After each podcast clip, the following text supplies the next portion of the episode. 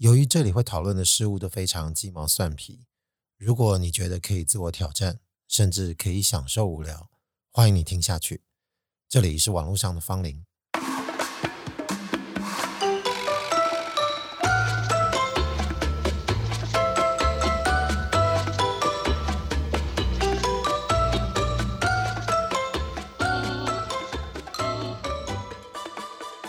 啊，一个年假有点。打乱了这个上传的节奏。我眼看着上一次应该是一月中旬，其实并没有记得这个年假一定会影响到这个录音室的运作，所以放假这段时间其实住不到录音室，也没办法录音。那之前也没想过要应该预录一些，预存下来，好让接下来一两周可以上传内容。想说也就这样吧，大家就一起放个假。那就在开工的第一天。我就进录音室开始录了。那既然这个年假今年特别长，长达十天，一定结束前大家就开始在思考，这该如何收心啊？这么长的假期让整个人都丧气啊，应该如何振作呢？我觉得各种精神喊话或者是 pep ball 都还好了，还不如回想一下这十天来，或者是说过往每次年假这么长的假期。我们到底是处在什么样的状态啊？这个节目从开始到现在，好像曾经有那么一集讲过关于新年的事情，但那个说的是新年歌啊，跟这次想要讨论这个放假的状态有点那么不大一样。但当然应该是前面某几集有录到说这个，然后放寒假的时候一些心态吧，我觉得对自己有点影响。再加上刚好这十天啊没进录音室，所以就加强了想描述这个寒假。或者不应该说是寒假，大部分上班族的人应该就是这个早早十十天的年假，做一个还算新鲜快速的回忆录啊。我觉得大部分人应该都差不多，就是受薪阶级，上班族比较多，再不然就是学生啊。所以说年假或是寒假，就是我们常在这时候面临到的情形。而去除掉出游，或者是说我们疫情前会出国，年假有一大部分的比例。这个时间应该都是在家里，可能从除夕开始到初一，或者是到初二，这可能有人回娘家，但有些人可能他家就住在自己本家里。总之，不管在哪一个生活阶段，在哪个年纪，一定都有一段时间都是摆烂在家里啊。这个摆烂就是说软烂吧，啊，整个人就无所事事。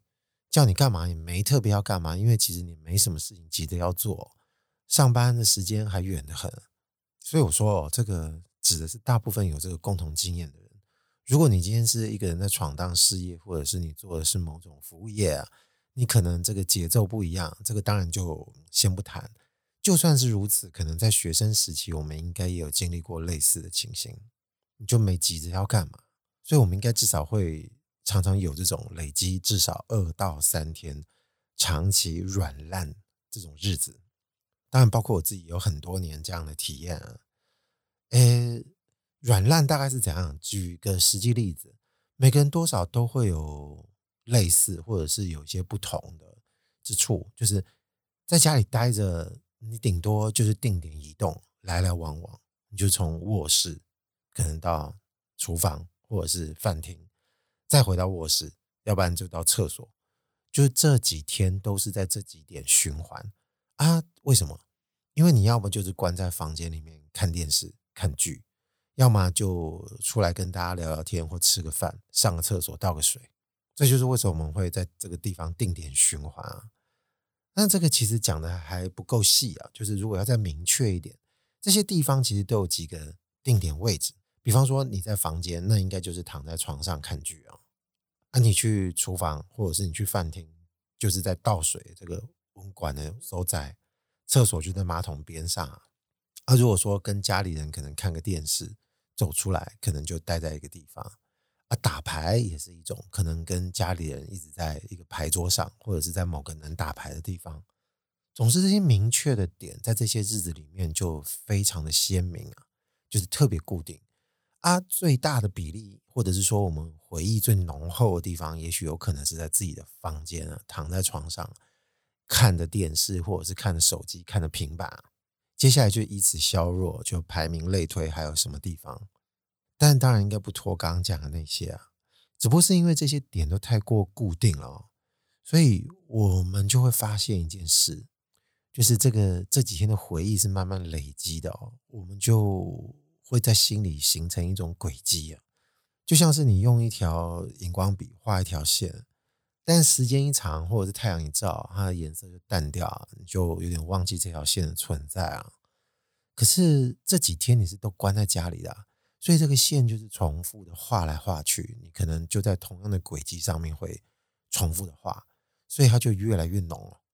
我们就想要我们自己的脑袋可能有一张画布啊，类似像这样子的，或是一个画纸的东西，我们的记忆或意识就会一直在上面画出来啊。要画一个连续的线条，但是它不是一个直线啊，它是一个不规则的线条啊，就像这个心电图，我们在记录心跳那样子的线，它只不过现在变成三 D 的，记录的就是我们这几天的活动。所以，如果我们有一个非常鸟瞰或者是远观的方向在看我们一个人在家里的活动，我们的人体就形成了各种轨迹的这个形状。各种连续面就会把它交叠起来啊！这几天三 D 列印哦，这种感觉就形成了一个新年限定的薄壳啊！这个当然是薄壳，因为实心的里面是我们人在活动啊，这样子应该就比较容易想象啊，就变成一坨东西啊！这一坨东西它蔓延的方位就是从卧室会蔓延到这个餐厅啊，或到这个浴室厕所。记忆力比较淡的地方呢，它就自动断掉了。而每次我们在这边行动的时候，尤其是瘫软在床上看电视，你就会觉得这个薄壳就好像有一种保护力啊。那冬天啊，加上你知道，如果在夏天，可能就还没那么强烈，因为你常常会需要盖个被子，所以你这种温暖披肤的感觉，就会常常跟这个这种薄壳系统的印象，我们就把它叠在一起啊。啊，虽然平常。我们在工作，就是在上学或上班的时候，要不然就是家庭主妇，你买菜啊、浇花、浇水啊，这些重复的日常，其实活动不是有点类似吗？因为我们就一直在做累积的动作，就是一直在重复日常的动作，在同样的位置干类似的事情。但是我们记忆里面看待年假这个活动会更加鲜活，就更具意识性，就是我们更会意识到这个薄壳系统的存在啊。可能很多人听到这个部分会发现，哎，你不讲还好，你一讲，我好像感觉好像真的隐约这几天这个软烂的区域好像就有一种结界的感觉，就好像形成了一种有保护膜的形象，在我们心中就长起来了。但为什么我们平常在日常就是上班啊，在做一些正常的日常活动，那也是重复的啊？为什么就会觉得没那么鲜活？我觉得可能有一个原因啊，是这些活动比较单纯，因为工作或者是上学，类似像这样的事情，它其实需要其他的专心，它一定会影响我们的思绪或认知啊。所以说，我们人生一定会有很多心事会萦绕在心头。可是，在年节期间，这种软烂啊，就有助于我们多了一些知觉，就是这个知觉有点像自觉啊。平常我们可能在上班的时候不会想说哦，我现在正在工作，不会。我们现在脑袋想的是工作的内容。但放长假这个状态，有时候我们会知道自己正在瘫着，我知道我正在无所事事，但也不是说真的没事干，就是有在看剧啊、看书啊、昏昏沉沉睡觉啊，要不然就躺在沙发上玩手机啊，就是这类的察觉，我们是知道的。就我们对这些行为有一种体认感，虽然我们也沉浸在其中，但是因为长期的软烂，我们自己会对这个部分同时察觉，然后同时正在进行。按我们平常上班通勤，呃，在玩手机的时候，我们就没有办法有这种沉淀下来的感觉啊。而且我们那时候心里都有一种默契，就知道这是暂时的，因为你到站你就得下车，你就赶快去干别的事情啊。但年假躺在家里就不大一样啊。就有一种错觉，这个错觉就有点像是，好像这辈子大概是这样吧。他暂时就忘了这个要赚钱，你才有办法这样活着。你要有一些经济基础，才能支撑你这样子软烂啊，付电费啊，付吃的啊，付水费啊，马桶才能冲水啊。但反正我们就暂时会忘记要处理这些事物哦。所以这几天的这个轨迹啊，这个三 D 轨迹就这样累积起来，就凝固，就生成了。所以我们其实自己知道，我们正在做一个主观的统计，就是有些时候你可能觉得有些行为或者是某些活动，它应该也在你的日常里面，但是你就觉得这个不重要，你就把它剔除了，它就不在你凝固这个薄壳里面。你想要就把它纳进来。那这种建立形式就是绝对的主观，你脑海里面就会形成一种这个薄壳形体啊，或者是一种系统的感觉。反正别的东西进不来，都是我们自己说了算啊。还有一个原因啊，我觉得是因为规模比较小，就跟我们刚刚在说我们平常一成不变的日常啊，还有点不一样啊。就是就是指真实空间尺寸这个规模，因为几个点累积起来，我们不是都会慢慢的消退吗？就像前面刚刚举例，就是你拿一支可能容易颜料会消退的笔。你在纸上画着，你不赶快多画几笔，它就没办法形成一个气候。因为距离近，所以这些连接就会比较强。你卧室的床跟厨房的热水瓶彼此的距离不太远，所以这个亲密感就比较强。建立起来薄膜就比较不容易破掉断掉，因为一旦破了，就没办法形成这种东西了。所以是为什么我们非要在这个长假里面才有办法？不在长假的日常很难意识到产生这种东西，因为都会区我们这种日常生活这个固定点的活动太遥远了。比方你的家到工作地点，这移动中这心理变化你就很难把它连接起来了。所以为什么这种生活形态，我觉得有点难自我疗愈，也是跟这个关系，我觉得有点大。但我刚刚说的，这当然都是自己在放假的时候主观建立的这个形式。有些人可能比较刁钻，或者比较没有那么随便的人，或者是说他个性比较怪啊，他可能就觉得说没有，我现在在其他地方也断裂，所以我告诉你，如果我真的要形成一个系统，最后只会守在我房间这个床上。我觉得如果万一有这种情况，我觉得它有点像是我很久以前有一集也在讲睡觉，我看一下这个好像是我好久了，四十八集那集好像标题是写什么？我没有喜欢睡觉，只是不喜欢醒着。这里面讲到这个睡觉的情形，有点像。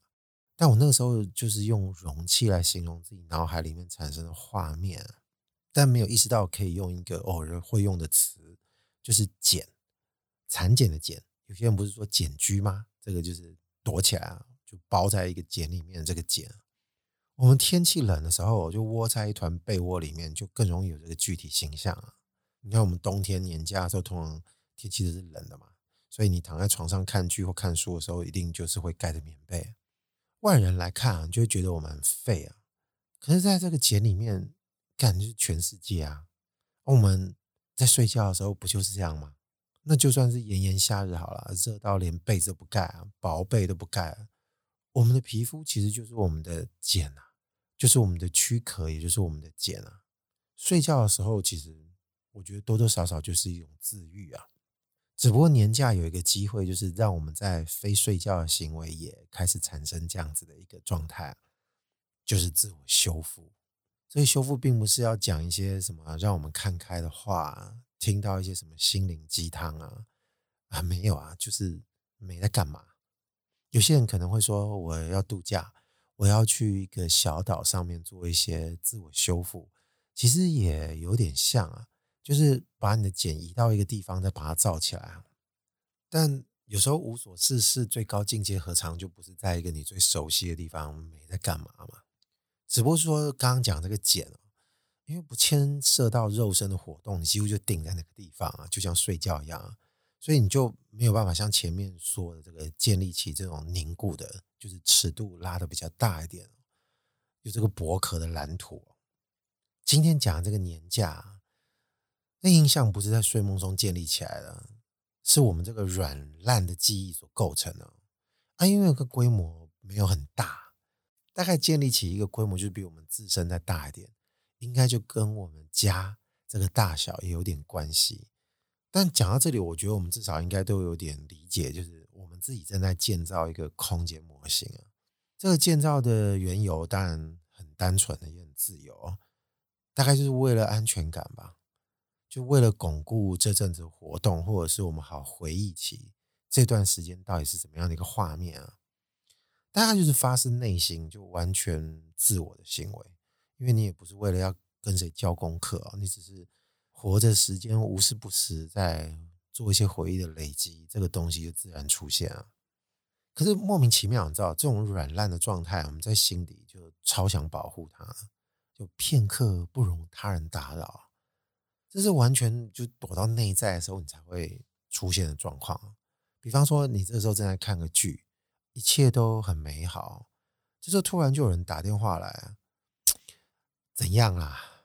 但你不会一接起来就这样说啊，你会说 “Hello，新年快乐”，对不对？因为你其实你知道你现在这个状态正在被打扰，但是这个社会化的互动还是要有。其实心底我们就觉得我们正在从事一件像很神圣的行为，不容被打扰，但偏偏又不好昭告天下，所以我们就只能妥协哦啊。因为我们常常会觉得一个人独处，就干一些外人觉得不足为人道这些无意义的事情，就没有什么说服力啊。那别人说，啊，你又没事干，接个电话是会死吗？只是不会提升到这个层次吵架或讨论嘛。因为我们自己就会很和气的说，Hello，新年快乐。可是你就换一个想象好了，为什么这个神圣不可侵犯是一个正常的事情啊？比方说你在自慰啊。哎、欸，我这一集应该会不要承认了，不好意思，讲到这个举例有点怪啊。就不管你是女生男生，反正就是在自慰啊。不管你有没有有过，要不然就是你常不常自慰。不管谁打电话来，这个时候应该都很煞风景吧？而且，难道你要昭告天下，在房间挂个门牌，或者是在 LINE 的名称先改一下，写说自慰中勿扰，这样吗？不好干这件事情，对不对？所以你也只能就闷着头，也不会去跟人家讲，因为他也没有神圣到跟他人有关，所以我们也没办法怪罪打电话来的人，因为对方不知情啊。那我们只能无奈就想跟对方发火，其实完全没立场。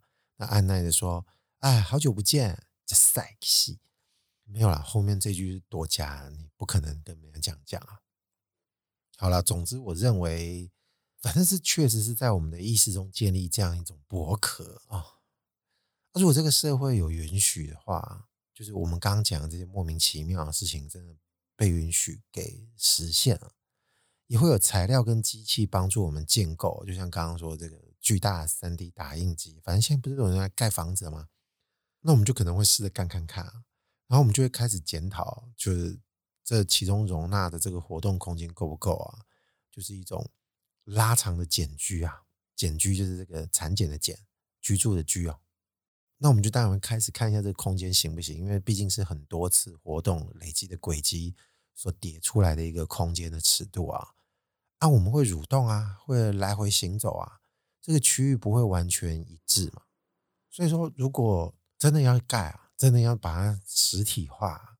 就这些轨迹的累积，当然就是一个很重要的蓝图的依据啊。就是你要把这个坐标、这个面啊，每个点都记录起来啊。然后你也会发现，进入我们现在身处这个肉身，就这个物理世界，确实需要考量更多层面的东西。就是空间要够，但是又不能不跟外界对接，或者是说你考量就不跟外界对接哈，这个只能用个一段时间，空气流通也不管，全部封闭在里面。可是你想一想又不行，所以我们就会发现，哎啊，这样东考量西考量，啊这个检讨那个检讨下，啊现在住的家里难道不就已经符合这个状态了吗？那你心里又会觉得也没有啊，就是我们现在在讲的东西好像比家里更私密一点。可是，一提到要满足诸多考量，不就又有点类似现在已经存在着的空间嘛？对不对？只是说我们为什么脑海？不由得还是在建造这种堡垒啊，这些新的建筑物啊，这些新的通道啊，因为我在猜是因为不够任性啊，所以这个任性就是不讲理啊，就是自我这个任性啊，好像就是目前我们处在这个时代啊，我们在这个大时代生活着，其实很多时候我们都是在呻吟啊，无病呻吟的呻吟，就在那啊啊啊，吸哪嗨。因为我们总觉得好像都需要一些答案了，啊，也在找答案，啊，大家也在拼命解答，就到后来就没有办法解决问题，啊，也没有办法疗愈或修复我们，因为就没有存在那样子一个博客，它只有时间性暂时存在，很稀薄，真的就是新年的期间限定。所以说，牵涉到真的要把它搞起来的时候，你就会发现，哎，先不管真的要不要搞这件事情很三八，但它真的就产生了一些很奇怪的矛盾。但我们这一类人呢，就是念设计、做设计、当初学习设计的人，我们常常惯用“答”答案这个“答”答这个字啊，所造成的这个思维来面对这个解这个需求，解就是这个解答这个解。毕竟解答嘛，这两个字常常就串在一起啊，所以解答解答，哎，就因为我们这样子，常常这个学生时期做设计，毕业了到出社会在接案做设计啊，我们会看到自己，要不然就是大师也有点类似啊，就是大家在称职大师都会做类似的事，反正就是替各种已经存在的环境建立我们主观的新的博客系统。从一些建筑师也好，要不然就是这个都市设计，要不然就跟自然环境啊，这些都是一样啊。已经存在的环境，我们常常说基地，只是基地的条件一直在改变，就各种说法，还有各种概念啊，就讲得非常让人神往。但常常会有种感觉，就是就没有我们自己在年假这个长假时间自己创造这个博客系统来的由衷啊。由衷就是言不由衷的由衷，就是完全发自内心，所以我们就要赋予这些设计动作很多有的没的东西。有时候这个就是历史的语言啊，有时候是一些概念的说法，引经据典啊，反正就是要给他一点什么。我们不做一点赋予，好像就没办法说服别人啊。就像我刚刚前面在讲这些年假的活动所形成的一团东西，你怎么跟别人解释？除非你愿意陪着我从一开始就是把这个状态讲成这个样子，可是谁有这个时间跟耐心去听你讲这个？他需要一个更有效的说服方式啊！所以到最后干这行的人，就是念设计的人啊，我们常都流传着一种闲谈时就会出现的态度。这个我觉得不管在念哪个系，或者是在国外、国内，有时候都会这样，大家就会觉得好像有一些东西是假的，就很奇怪啊，就觉得这个东西是假的。这个态度就像是，哦，不就是这么一回事吗？你随便弄点什么东西，然后再加点概念啊，就把它赋予上去，能唬住人就唬得住啊。然后大家就相信，其实这个东西就这么操作。也就是说，没有什么事情是值得相信的。啊，只是说这个东西又不能这样讲，就好比小时候在学这种公民课啊，叫你要守规矩啊，叫你要礼让啊。叫你开车要让行人啊，有很多我们平常讲的这个道德规范啊，一来到实际的层面的时候，你就发现大人啊，或者是其他人做的事情都相反，别人的便宜在那里啊，你不占，好像自己才是白痴一样。说到这个，我觉得可以举一个小例子，这个是我学生时代就亲眼见到的事，这发生在我曾经眼见过一些长得蛮漂亮的学妹在干的事。我记得这一两个学妹应该是小尾届吧，我觉得他们非常聪明，他们从那个时候就知道这个道理。你知道，有时候念建筑或设计系的学生就是很累、很操劳，所以没时间怎么打扮自己，因为你就一直窝在工作室做东西，你很难让自己状态看起来是光鲜的。有时候你太专注就不修边幅了。但这些学妹不一样，他们找到一种很有效率的方式度过设计课的压力啊。因为你做一个模型啊，做一个创作物，你常常需要很扎实的去想，创造一个东西。也许你熬夜做了一两天，然后上课的时候被老师批评一文不值。